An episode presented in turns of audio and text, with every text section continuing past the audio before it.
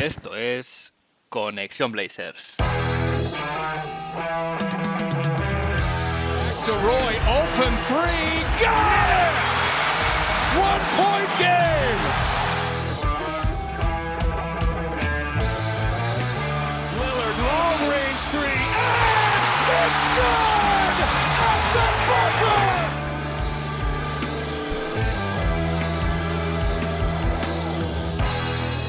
Bienvenidos al episodio 61 de Conexión Blazers. Soy Héctor Álvarez y para empezar la semana bien toca mirar a Oregón para traerte una dosis de todo lo que necesitas saber del equipo y en menos una hora, un rato que se te hará corto. Volvió el baloncesto de verano y ya hemos podido ver dos partidos de nuestros Portland Trail Blazers en la Summer League. En una semana frenética hemos tenido las malas noticias de la lesión de Shadon Sharp, pero también una muy buena y de la que hablaré largo y tendido, la extensión de contrato de Damian Lillard. También hemos visto novedades, informaciones que se han publicado acerca de la franquicia, de la propiedad de la franquicia, algo que también en el segundo segmento de- del programa de hoy, pues un poco os explicaré mi visión al respecto, pero antes de empezar, como siempre, hay que ir a ver qué ha pasado en Rip City esta semana.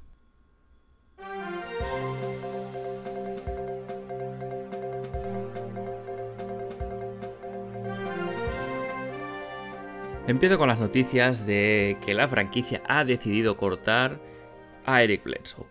Shams Karania lo anunció vía Twitter el pasado miércoles, era un tema previsible, algo que ya esperábamos todos, básicamente porque Eric Bledsoe no contaba a nivel deportivo para los Portland Trail Blazers. Como recordaréis, Bledsoe llegó en el trade deadline y no llegó por motivos deportivos, eh, simplemente como moneda de cambio por su salario de 19 millones de dólares que estaban solo parcialmente garantizados para la próxima temporada por valor de 3,9 millones y además jamás llegó a vestir la camiseta de los Portland Trail por una lesión fantasma, digo fantasma un poquito entre comillas, en el tendón de Aquiles, porque el propio Eric Bledsoe había jugado con los Clippers antes de llegar a Portland y llegó a decir en rueda de prensa que no sabía que tenía esa lesión.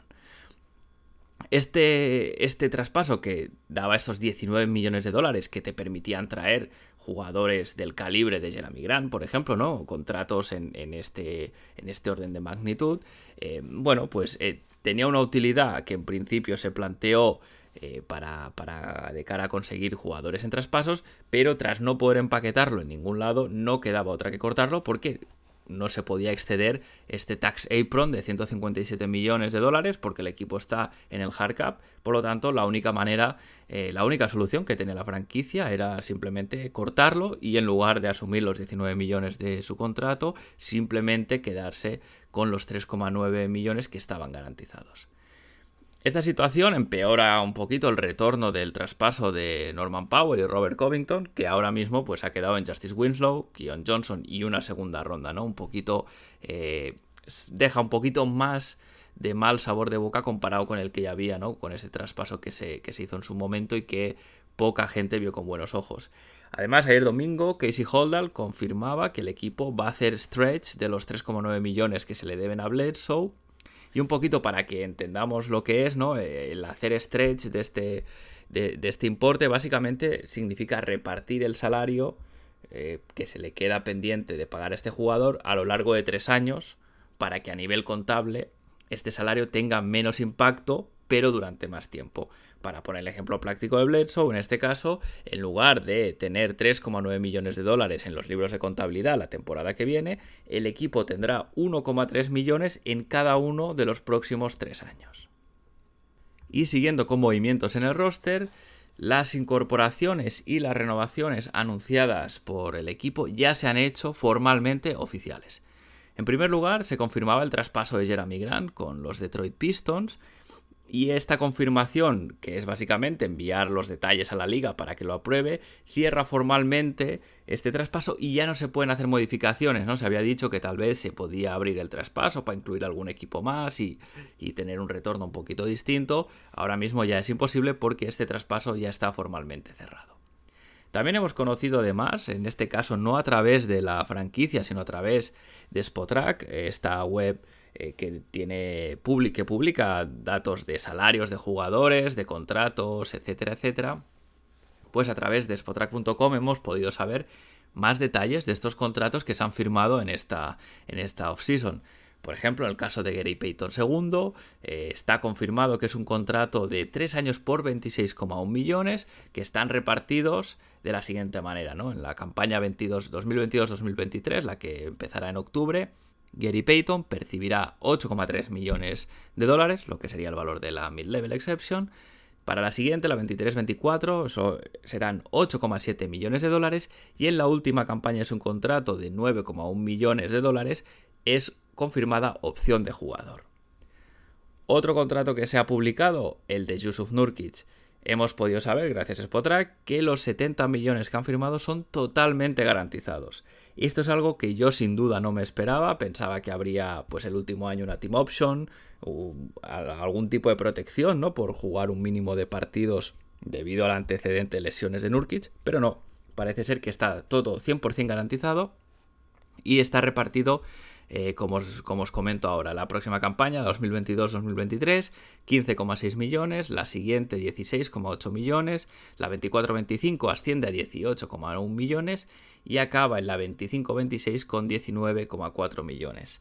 Es un contrato que puede envejecer mal, precisamente por, por, este historial de lesiones de Yusuf Nurkic, pero bueno, veremos a ver cómo se dan las cosas y el rendimiento que puede tener el bosnio en pista durante este tiempo. Y además de Gary Payton y de Joseph Nurkic, también se han publicado los detalles del contrato de Anthony Simons. Sabíamos que eran 100 millones por 4 años, pero en este caso hemos podido saber que también están totalmente garantizados, algo que sin duda es más comprensible que en el caso de Nurkic.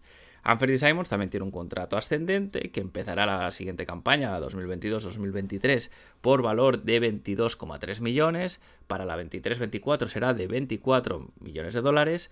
Para la 24-25 subimos a casi 26 millones de dólares y en su última campaña, la 25-26, estaremos hablando de 26,7 millones de dólares. Con más información que tenemos ahora sobre la masa salarial, más detalles de los contratos, se confirma que el equipo, debido a, la situación salarial que tiene, podrá tener disponible la biannual exception, este, este mecanismo de la NBA eh, por valor de 4,1 millones que sirve para fichar, eh, para firmar agentes libres. Pero bueno, realmente pese a tenerla disponible, la realidad es que ya no quedan jugadores en la agencia libre por ese valor. También se podrá usar casi la totalidad de la, de la TPE, de la, de la Trade Exception del traspaso Robert Covington, porque el equipo tiene 6,2 millones disponibles aproximadamente y esta TPE es de 6 millones y medio. Además de los contratos, también hemos sabido los dorsales que llevarán las nuevas incorporaciones. La franquicia confirmaba que Gary Payton II llevará el doble cero un número que recientemente ha sido vestido por Enes Kanter, ahora Enes Freedom y Carmelo Anthony. Jeremy Grant usará el 9, que era el número que usaba Nasir Little, así que eh, Nasir Little pasará de usar el 9 a usar el 10. Mala suerte para los que tuviesen su camiseta, como es mi caso. Eh, ya tendremos un número que no es el que vestirá la temporada que viene, pero bueno, en cualquier caso, lo que os decía, Nasir tendrá el 10, que el último en vestirlo había sido Dennis Smith Jr. Y ya enfocando un poquito a la Summer League, lo que os comentaba en la introducción, mala suerte, malas noticias para el rookie, Shadon Sharp se ha lesionado. En su debut de la Summer League el viernes pasado se retiraba, bueno, se retiraba al banquillo lesionado tras solo 5 minutos de juego. Em, eh, durante estos 5 minutos ¿no? se le vio un poquito ansioso, con ganas de demostrar cosas.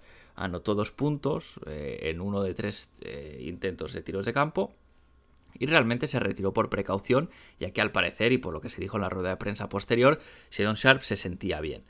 Se le hizo una resonancia magnética y tras ver los resultados se le ha diagnosticado un pequeño desgarro labral en el hombro izquierdo y se ha, se ha decidido perdón, reevaluarle entre 10 y 14 días, lo que hará que se pierda la totalidad de la Summer League. Realmente pocas cosas hay más eh, Blazers, digamos, que empezar mal, eh, empezar con una lesión, la, mala suerte que persigue esta franquicia, pero bueno, en cualquier caso habrá que esperar a la preseason, al mes de septiembre, para poder volver a verle jugar. Y último tema ya para cerrar este bloque de actualidad, eh, decir que el pasado martes la franquicia comunicaba la muerte de Mike Schuller a los 82 años, Mike Schuller, para los que no lo conozcáis, fue entrenador de, los Portland Trail Blazers entre 1987 y 1989. Eh, en su primer año, como entrenador rookie, ganó incluso el Coach of the Year, el premio al mejor entrenador del año. Tuvo un récord de 49 victorias, 33 derrotas y, bueno, la verdad es que llevó al equipo a playoff y fue el segundo entrenador en lograr este galardón en su año de novato. A día de hoy ya hay cinco, que son pocos, ¿no? Eh, que lo tienen. Algunos, a los más veteranos, os sonará porque fue el entrenador de Fernando Martín en, su año en los Portland Trail Blazers. Y eh, bueno, en cualquier caso, descanse en paz.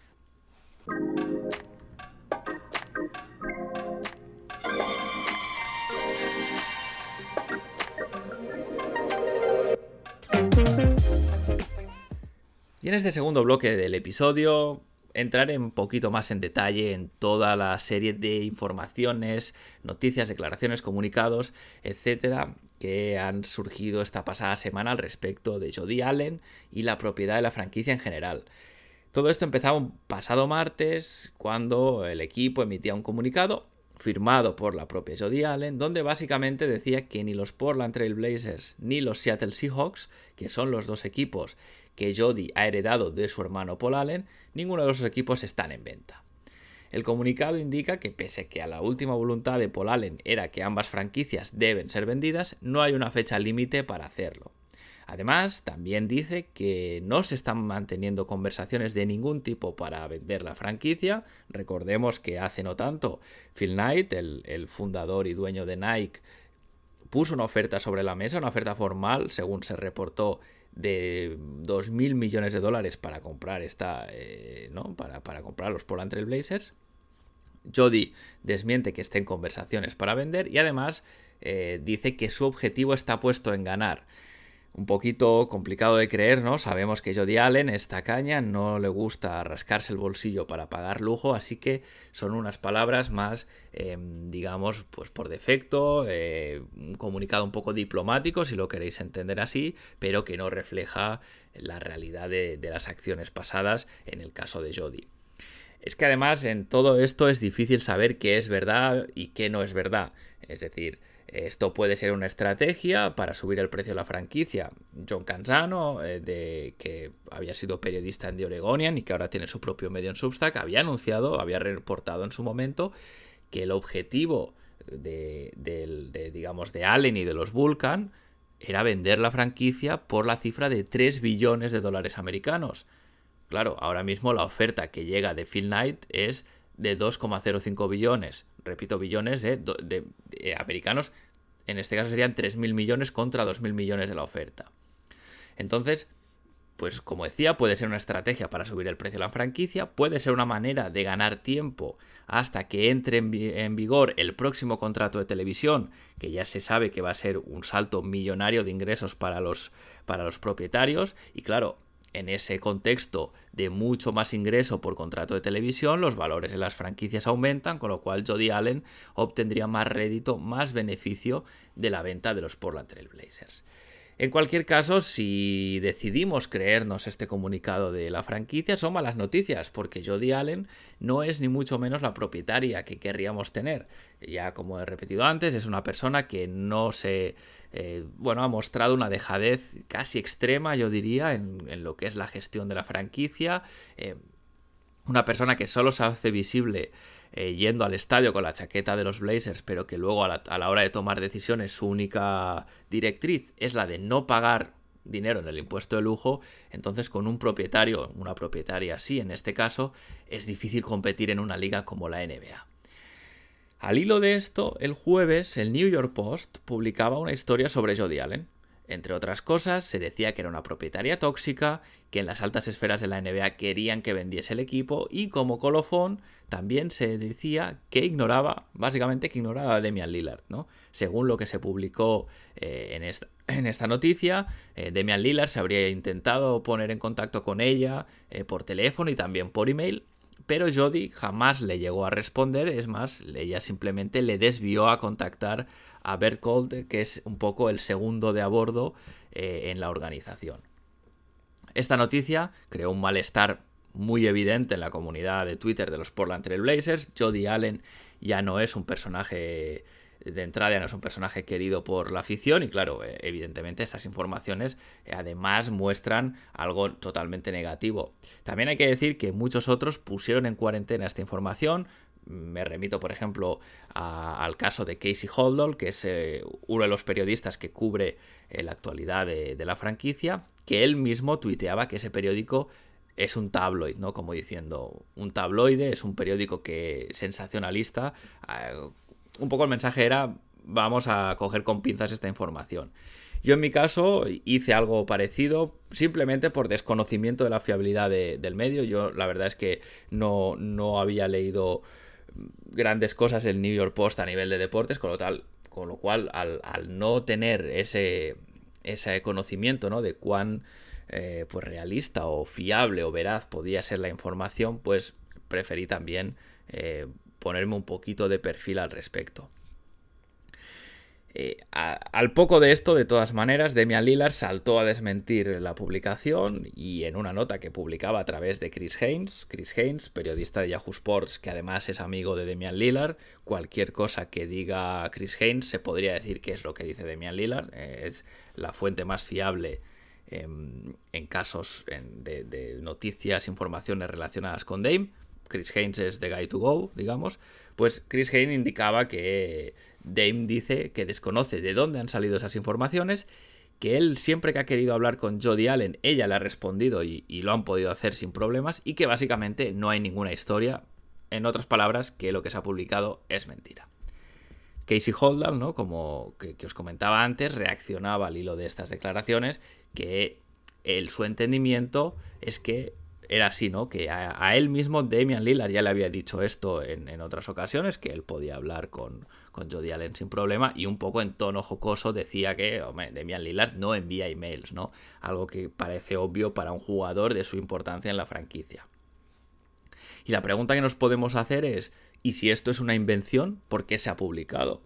Eh, bueno, pues los motivos pueden ser varios. Puede ser una casualidad, no simplemente pues eh, algo eh, el medio decide viendo que, el tema pues genera, genera actividad en la red pues decide publicar esto y ya está.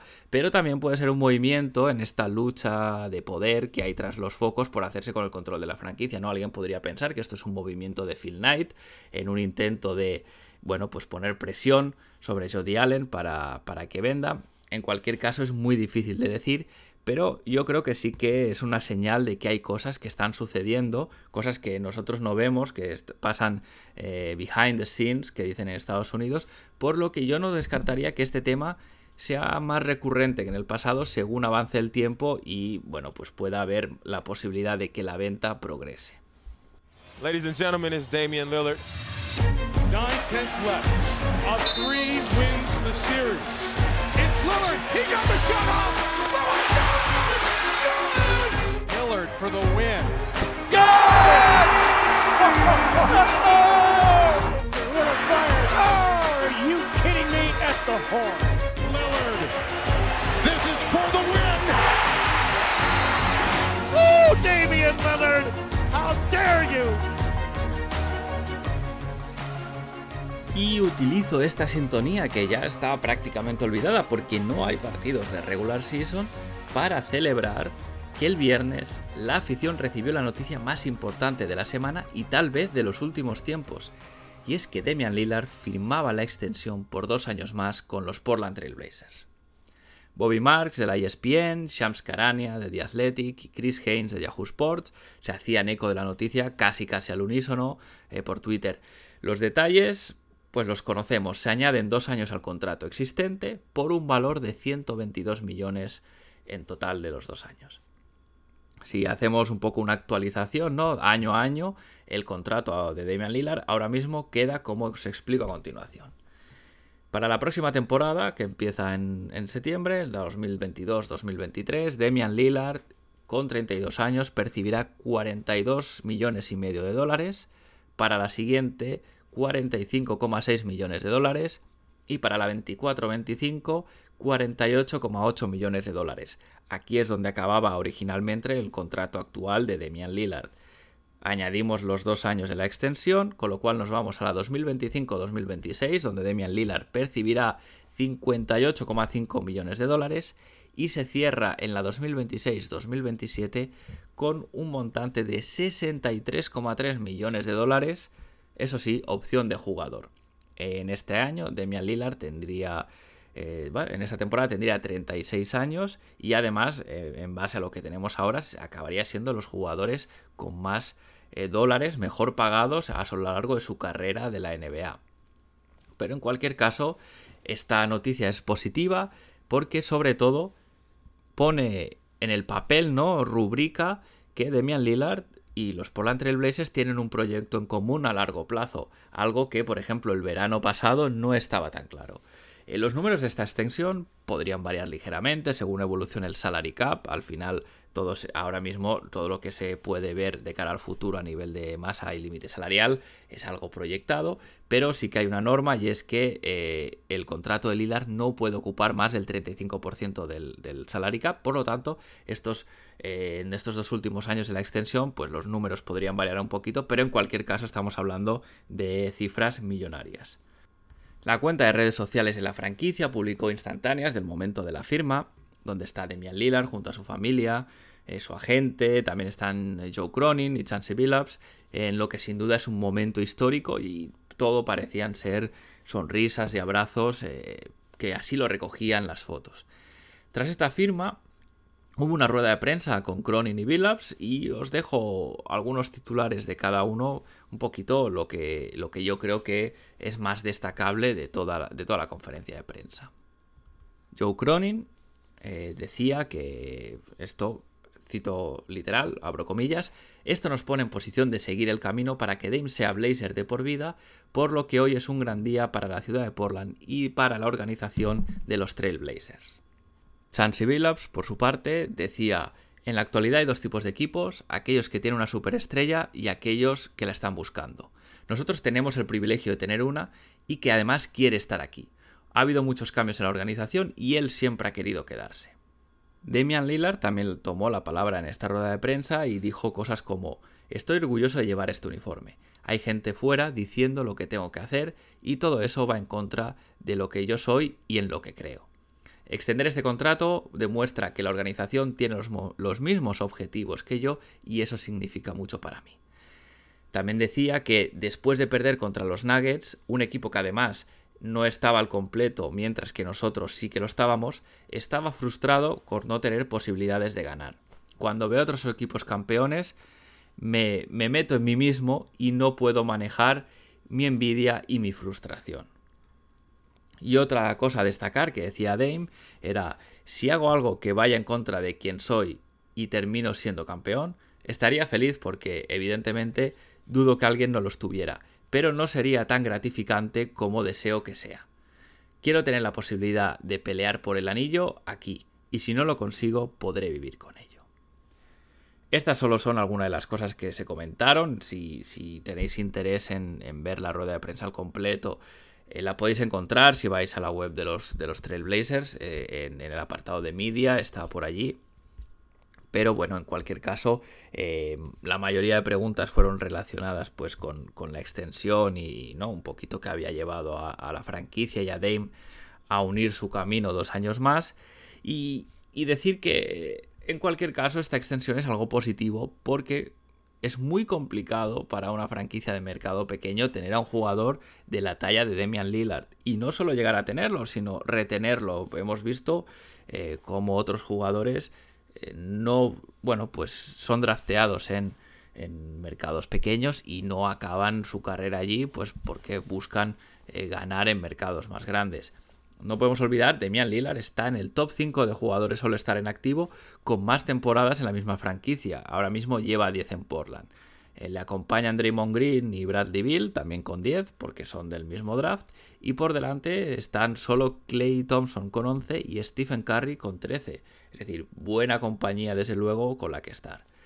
Además, en el caso de Damian Lillard, su impacto va mucho más allá de lo deportivo, que no es poco. Es decir, estamos hablando de Damian Lillard, jugador que tiene 6 eh, All NBA, 6 All Star, rookie del año en su momento, eh, uno de los mejores triplistas que hay en la liga, ya es el segundo máximo anotador histórico de la franquicia y además en esta próxima temporada superará a Clyde Drexler. Es decir, estamos hablando de un jugador generacional.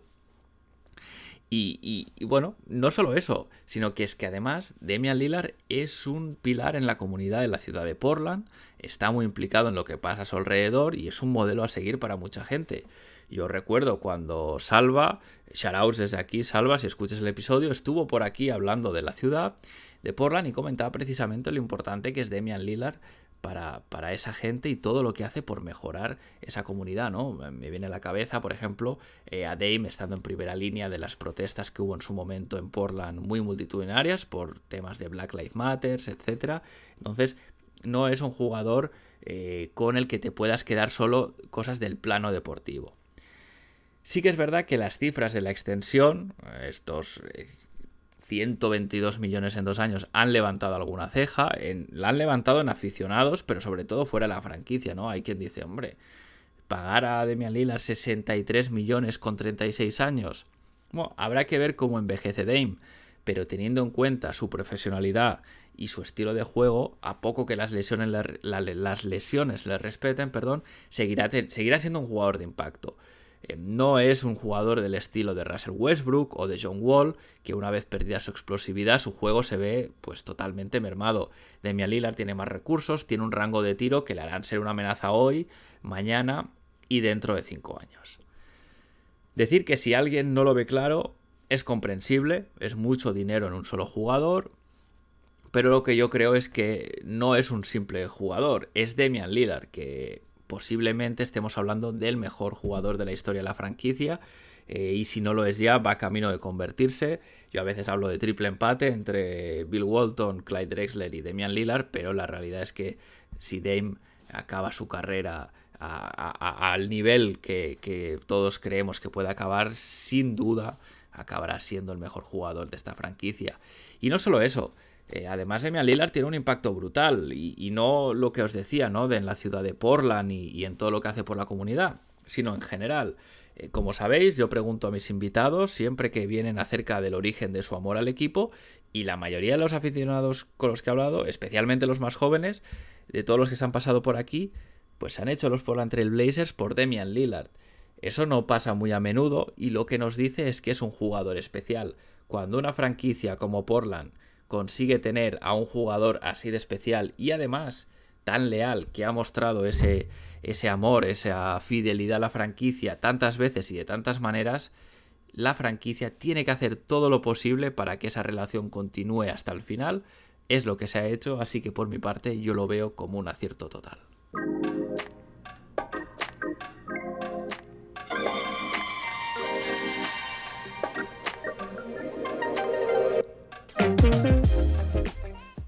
Y con estas buenas noticias de la extensión de Demian Lillard, cierro el episodio por hoy. Em, estamos en plena Summer League, se han jugado ya dos partidos, quedan dos por jugar, uno de ellos de hecho esta noche de lunes. Eh, estoy grabando como siempre el podcast lunes por la tarde, pues esta madrugada es el tercer partido contra los New York Knicks, quedará un cuarto contra los Houston Rockets y según eh, como quede el equipo, podría haber alguno más para jugarse el campeonato de la Summer League.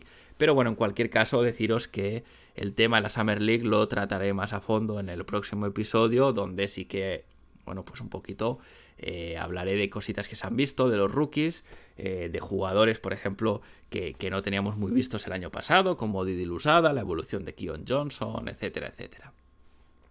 Por mi parte, deciros que si tenéis algo que decir sobre el podcast, alguna propuesta, algún comentario, alguna pregunta que queráis que traiga al programa, recordad que podéis hacerlo a través de iVoox, podéis enviarlos también a la dirección de correo del podcast, connectionblazers.gmail.com. Lo podéis hacer a través del Discord de la comunidad de Back to Back, que tendréis el link en la descripción del episodio, como siempre, y también a través de Twitter en la cuenta arroba todo junto donde además de hacerme llegar lo que queráis, también os avisaré cuando suba un nuevo episodio, temas de, actualidad de, de la franquicia, etc. Si habéis llegado hasta aquí, gracias por escuchar una semana más Conexión Blazers. Si os gusta el podcast, suscribíos donde lo escuchéis, ya sea en iBox, en Spotify, y recordad, recomendárselo a vuestros amigos y a vuestras amigas. El boca a boca funciona, es lo que más ayuda a hacer crecer el, programa. Yo sin más me despido, gracias de nuevo, seguimos conectados, hasta la semana que viene.